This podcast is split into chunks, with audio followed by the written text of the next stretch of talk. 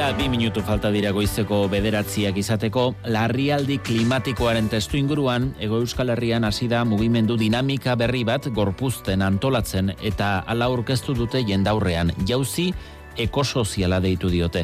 Eta dinamika horretako ordezkari dira, alaitza juria gerra eta gorka laurnaga biak ere gaur goizean gurekin, alaiz gorka egunon bioi. Egunon. Egunon. Jauzia da, eman beharrekoa, urraz txikien abia da aurrera egiteko berandutxo gabiltza zuen ikuspegitik, alaitz? E, bai, nik uste dut, bueno, ba, jendartea pizkate kontzientziatu behar do garala eta jausi eman eta pizkate bai instituzia eta bai elite politikoei ba, eskatu beraien bizi estiloak eta e, jendarteren ongizatea e, e, eskatu beharko duegula, ezta? Hmm. E, jauzi horrek ezinbestean dakarrelako, ekarri behar duelako gure bizitzeko moduan aldaketa bat? Bai, e, nik uste sakoneko aldaketak e, egin behar direla, ez da erresa, eta orduan ba, behartuta egin beharrean, ba, guke e, aldarrekatzen duguna da, hori bintzat planifikatu izatea, eta jendartearekin adostasunetara helduta izatea. Hmm. Eta gorka, gizartea ikusten duzu prest, oidura aldaketa horretarako, e, badago horretarako kontzientzia? Eh, prest, bueno, prestago egon beharko luke, nik ez da dagoen pres, en, baduguna da kontzientzia arazoarena, oi bai, e, mundu guziari galdetzen badiozu, badena denei arduratzen dira aldaketa klimatikoak erabat, baitera ikusten da etorkizuna, bueno, ez dela mm, duela markada batzuk basaldu ziguten moduko ez, ez dela hain liuragarria izanen, e, Macronek erraten zuen ba oparotasuna akitu dela, orden ikuste dut badagoela testu inguruaren aldaketaren ulerkera bat, baino ez dakitera bat e, onartzen dugun edo ikusten dugun honek gure, ez? E, banakoen en, bizi estiloan ze aldaketak ekarri behar dituen. Ezagit, hoi gai garen erabat visualizatzeko eta mm eta honek, bueno, erabat ekartzen du, ba, goititik berako eraldaketa estrukturalak, ez? E, gerta daiteke gai honetan ere, beste askotan bezala, gizartean bi abiaduratan edo akaso gehiagotan e, joatea jende taldeak? Eta akaso bereziki, erranen nuke, zeren ekologismoak badu bueno, e, berezitasun bat eta da nahiko abstraktua dela, ez? E, ba, konparatzen badugu akaso feminismoarekin, edo euskararen hauziarekin, edo sindikalgintzarekin, horko arazoak izaten dire nahiko e, ulergarriak, bere alakoak ez, e, ikusten dire aize, baino aldaketa klimatikoa moduko zerbait, bueno, pues dago denboran eta espazioan ere bai desplazatu ez, etorkizunera eta ego globalera, eta beraz bere impactuak ez dire erre sumatzen, eta unek eskatzen du, bueno, abstrakzioarik eta bat batzutan, e, pues oi, ez, ez duena erreisten nola baitere ba, ba borroka, ez? E, klima larrialdiaren testu inguruan, e, ezinbestean ze energia konsumitu hori maigainean jarrita dagoen galdera ikurra da, eta energia edo erregai fosilekiko dependentzia gutxitu behar dela nahikoa orokortua dagoen ustea.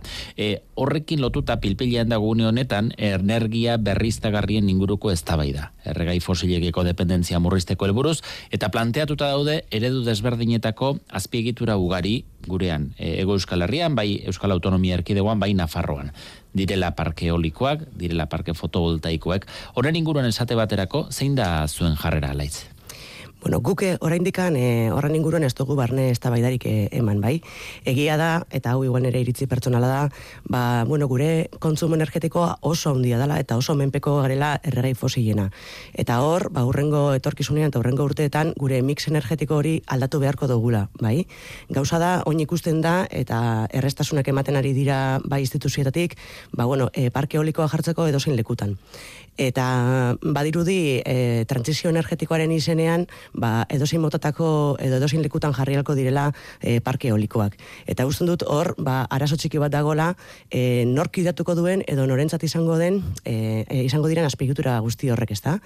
Ulertzen dut, eta normala den bezala, e, inorkestu nahi bere alboan e, horrelako ba, monstruo bat izan den dezakegu ez, e, oso e, azpigutura handiak dira, eta hor erresistentzia bat e, sortzen ari da, e, jendartaren aldetik, normala den bezala eta zilegia den bezala, eta guztien du, nik ikusten dut, e, bueno, e, kontzientziatu behar gara, ikusi behar dugula zein dan gure kontsumoa orokorrean, eta nola e, moldatu nahi dugun, eta, eta nola mm, ze plan estrategiko erabiliko dugun, eh? Zirbitzen zait, momentu honetan ez dagoela plan estrategikorik, baizik eta eolikoak jarri nahi direla edozein lekutan, eta jarri jarri beharko ditugu, baina usten dut, e, mix bat edo e, ez dakite e, ba, alternatiba ezberdinak e, jarri behar direla mai gainean, eta bide horri bat egin. Gorka, zuk nola ikusten duzu? Nik usten dudana da, en, bueno, lehenik eta behin ez dugula nola baitere gure erdigunetik endu behar fosilak baztertu behar direla, hoi hilala biziko kontu bat da, literalki, e, orain ikusten nahi nintzen, ba, 2000 marrean igotzen bagara bi gradu, eta maten du hoi izanen dela gertatuko dena, ba, gure trajektoriak horra joaten direlako, IPCC erraten duen bezala, eh, zientziala ereko jarraten digute, hoi gertatzen bada, e, espezie e, bizidunen eren bat edo, edo erdia desagertuko dire, ez? Geldituko dire hor zombi egoera batean, eta nola baitere, ba, amarkada gutxitan desagertuko dire. Horda, nik uste dut, ez dela galdu bar erdigunetik, bai? Fosilak nola edo ala utzi behar dire, eta honek eskatzen duena lehenik eta behin, e, da gure fosilen dependentzia geistea eta horretarako neurririk e, errexena zuzen eta zuzenen eta eraginkorrena da konsumoa geistea hau da fosilen konsumoa jaistea adibidez mugikortasunean, baitere industrian eta eta bertzelako kontuetan, ez? Hori en, erranta,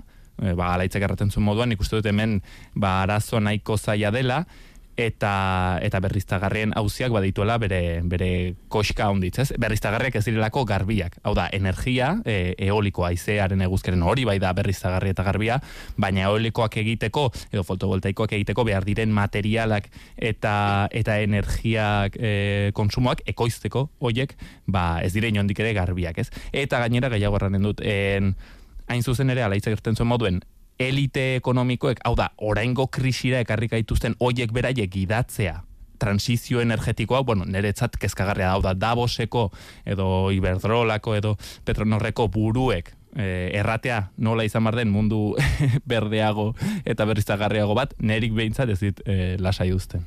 E, orduan, ez daukazue era honetako azpiegituren inguruan e, finkatuta jarrera bat, e, epe labur ertainean finkatzeko helburua baduzue, ala, ala tokian tokiko e, mugimenduei, utziko diezue horren inguruko iritzi hori ematen.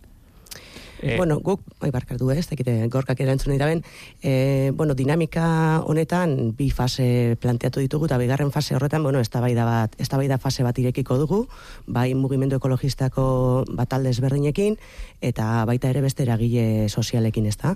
Eta hor, bueno, ikusiko dugu, ja, nun jartzen ditugun gure marragorriak, eta ze oinarri ideologikoetan, oinarrituko dan e, gure ekimen ez da. Nik uste dut, horre, helburu nagusia dara, bizi dugun krisi ekosozialari aurre egiteko, eta instituzioek ukatzen diguten parte hartze politikorako aukera herritarren eta eragile sozialen ekimenez posible egitea eta bideratzea dela. Zer esan izan unen inguruan gorka? Bai, en, guk eh, erramezala ez da bai da eh, demagun sakonago eta zehatzagoa eh, gero emanen dugula, baldintza hobetan, baina bai argi dugula behintzat, eta hau mugimendu ekologista guztiek partekatzen dugun zer bai da, e, er, berriztagarriak bai behar direla, baina ez hola, ez, ez egiten nahi diren moduan, eta e, ba hoxen, gure aldarrietako bat da, baitere energiaren publifikazioa, ez, alde batetik, ba, e, pobrezia energetiko gelitzea, energia publifikatzea, baitere fosiliak ustea, eta luxuan mugatzea, baina bai, energia publifikatzea. Argi duguna da, ezin direla izan e, oligopolioak, ez, elite ekonomikoak, ba, transizio bideratuko dutenak, haien negoziorako energia ez delako negoziorako elementuak, baizik eta lehenik eta behin, ba, oinarrizko eskubide bat, ez, denei ziurtatu bertzaien. Mm. Dena den, eredua erabatekoa edo bestelakoa izan, erauntako azpiegiturek duten impactu ekologikoa, berdintxoa izango litzateke, ez da? Bai, bai, izango, bai, batez ere, bueno, ba, e, momentu honetan leia, mundu leia batean gauz e, lehen gaien eta eta mineralen e, e, ustiaketan ez da.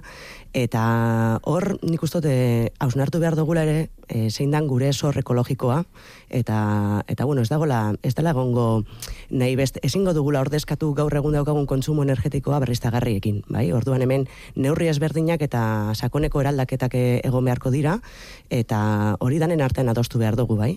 E, zertarako, ba, gitxienez, diendartearen e, bizitza duinak bermatzeko, ez? Eta ongizate orokor bat e, bermatzeko. Hmm. errezegai fosilen erabilera gutxituta, e, erauntako azpigituren inguruan oraindik ere zenbaterainoko energia sortzeko gaitasuna izango duten e, galdera ikurrori badagoela, aurre ikusten duzu gizarte ekonomikoki berrantolatu egin behar dela, e, euskal ekonomiaren oinarri produktiboari horrek e, nolako eragina ekarriko dion ikusita? E, bai guztiz, guztiz aldatu beharko da e, gure un produktiboa baina nola, ez da? Eta zer motatako enpleguak neiko ditugun. Nik uste dut, e, bueno, ba, e, sektore kutsakorrenak ero, ba, pizkanaka pizkanaka itxi egin beharko dila, batzuk behartuta izango dira ere bai, bai, ba, lehen gaien garestitzea dela eta orduan e, gure egun produktiboa e, aldatzera, aldatzera joango da, eta hori usten dut aurretik e, planifikatu beharko dugula, eta beste enplegu batzuk sortu, bai. Orduan, ez da sortu beharko da, ze enplegu mota nahi ditugun sortu, bai, e, ba, duinak izateko, ez dakit lan baldintza duinak izateko, eta jendarteak, bizkate, ba, bueno, lana eta e, bizi baldintza honak izan dizaten. E, nola ikusten duzuzu gorka, e, eun produktiboari egin beharko zaion eraldaketa hori? Ba, Irudikatu behar dugu e, industria gutxiagoko aldi batera joango garela? Industria gutxiagoko aldi batera joanen gara bai edo bai, hoi ez da erabaki politiko bat, hoi da nola baitere egitate fisiko bat gertatuko dena, ez? E, energia eta materialen agortze en, eszenario batera gaten gara, ez? Ola izanen da, hogeita bat garren mendia, eta beraz, hoi gertatuko da bai edo bai, gehiago, ez, hauzia da, hoi nahi dugun guk giratu mudu justu batean gertatzeko, edo nahi dugun utzi nola baitere erabateko improvisaziora, eta merkatuaren ba, improvisazio ero horretara, ba, e, dituen arrisko guziekin, ez? Jartzen dut adibide adibide bat e, eta izaten dela adibidez e, ba Petronorren gasolindegietako langilekin zer gertatuko den edo ba Volkswagenen eta Mercedesen ba langilekin zer gertatuko den, ez? Zergatik? Ba segurazki ere e, minuturo kotxe bateko iztea, konbustiozko kotxe bateko iztea, ba adibidez Nafarroko Iruñeko Volkswagenen gertatzen den bezala, ez da jasangarria. Hau da, e, nei badugu bat koma bortz edo bi graduen azpitik mantendu ba e, lurreko temperaturaren igoera, orden, hoi ezin da egin, ez?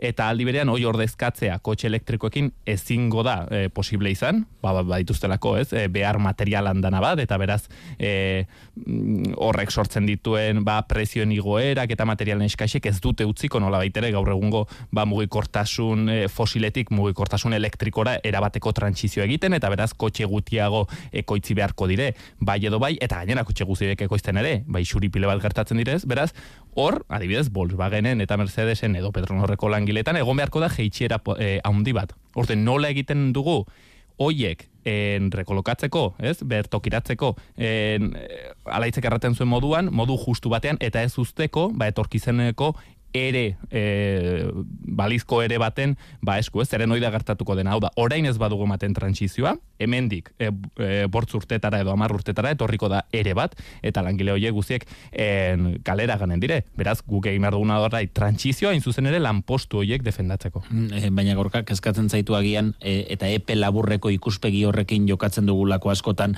lanpostuari eragiten dioten neurriak e, hartzeagatik nola baiteko ere erresistentziak izatea era honetako mezu eitoki egiteko? Eta horregatik hain beharrezkoa da mugimendu ekologista bat.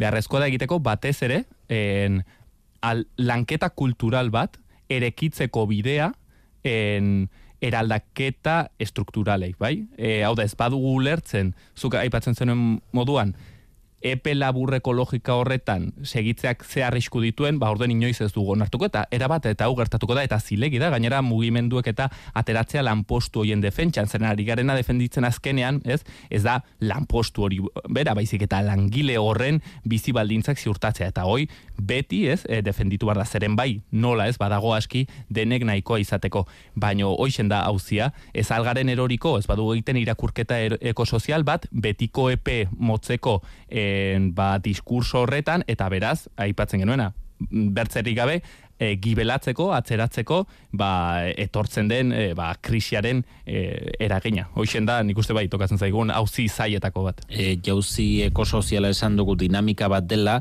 e, alaiz nola gorpuztu nahi duzu, nola iradukatu behar dugu etorkizunean, izango da e, talde sendo bat Euskal Herri osoko mugimenduak hartuko dituena, edo e, izango da topagune bat talde bakoitzak bere bere independentzia eta bere autonomia hori mantenduta. Ba, ez dakigu ez, horregitik jarri dugu bigarren fase horretan, ez da fase bat, e, bueno, badanen artean e, adosteko zer e, nahi dugun ez. Eragile berri bat sortu, plataforma bat izango den, koordinadora bat izango den, eta, bueno, momentuz, aurrek, ez dugu aurrek usten e, zer nolako forma izango duen, bai? Bizkanak, bizkanaka bidea egiten e, jarraituko dugu, eta ikusiko dugu, saretze prozesu horretan, ea zen nolako egitura sortu nahi dugun. Ze petan finkatuko duzu hori? Noizko argituko duzu, eh? Bueno, e, uda osten hasiko gara ez fase horrekin, ikusiko dugu oraindik diseinatu gabe dago, ikusiko dugu zelako iraupen emango diogun eta eta ze sortuko den hortik. Hmm. E, perfilari dagokionez, zuen baitan e, mugitzen ari den per, personen perfilari dagokionez, e, ekotopaketak egintzen ituztenean Portugaleten, esatuen zenuten sorpresa puntu batekin gainera, e, espero baino ikazte gehiago eta emakume gehiago gerturatu zirela. Esango zenukete mugimendu ekologista ilegia, ilea urdinduegi duen e, mugimentua dela Euskal Herrian? Bai, bai.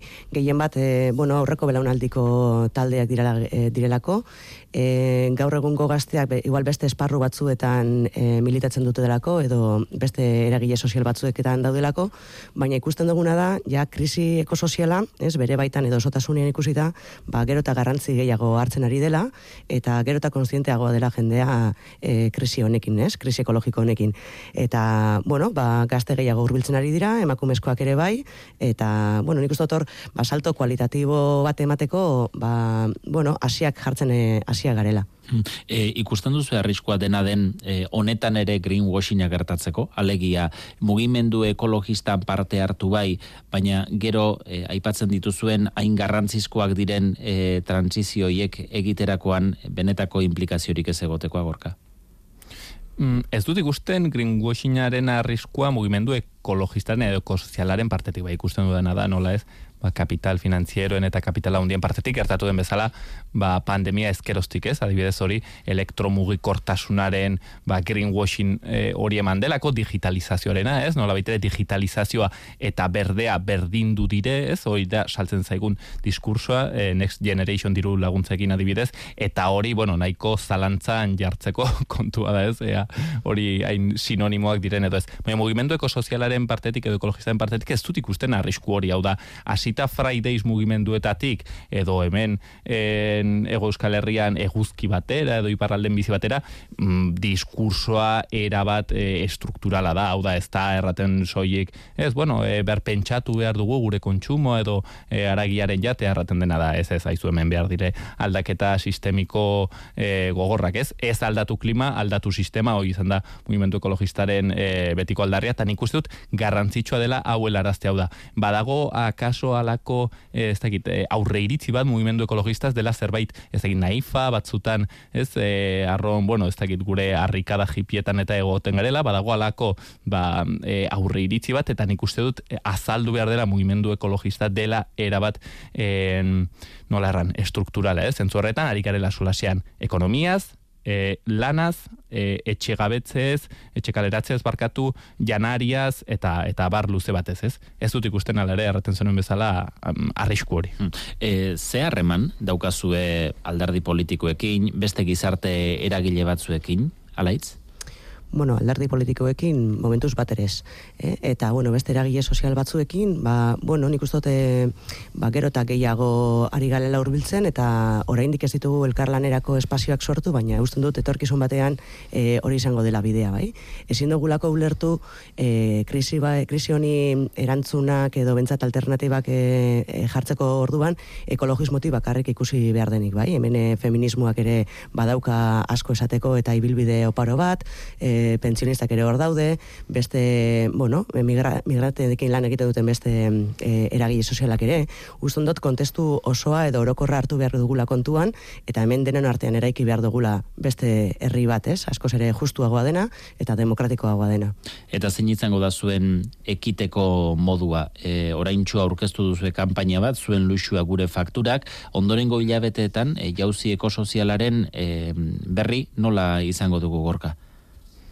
Alde batetik saiatuko gora egiten e, borroka kultural hori, nola baitere bai kaleak hartzen gure kartelekin, bai sare sozialetan, eta adibidetan, orain bezala, ba, gure diskursoan hola baitere, ba, jendarteari helarazten, eta gero saiatuko gara alde batetik egiten ekimen e, ba, parte hartzaileagoat, nola baitere, ba, jende oro hurbildu daitekenak, eta, ba, seguraski ere, desobedientzia zibilan oinarritzen diren en, ba, ekintzak ere egin beharko dire. Zeren, bueno, argi dagona da, nola baitere normalitatea, e, normalitateak erreproduzitzen duenean, ba, naturaren eta naturaren suntxiketa eta e, ba, oinarri sozialen galera bat, orduan horri ba, uko egin bertzaio ez, e, horri aurre egin bertzaio, eta beraz, ba, desobedientzia zibila ere erabiliko dugu seguro e, metodo bezala. Gorpuzten ari den dinamika beraz, jauzi ekosoziala, alaitza juria gerra eta gorka laurnak gaur e, pozera male gurekin faktorian. Eskarrik asko euskadi ratira etortzegatik, urrenko batera arte. Eskarrik asko zuei. Mil esker zuei.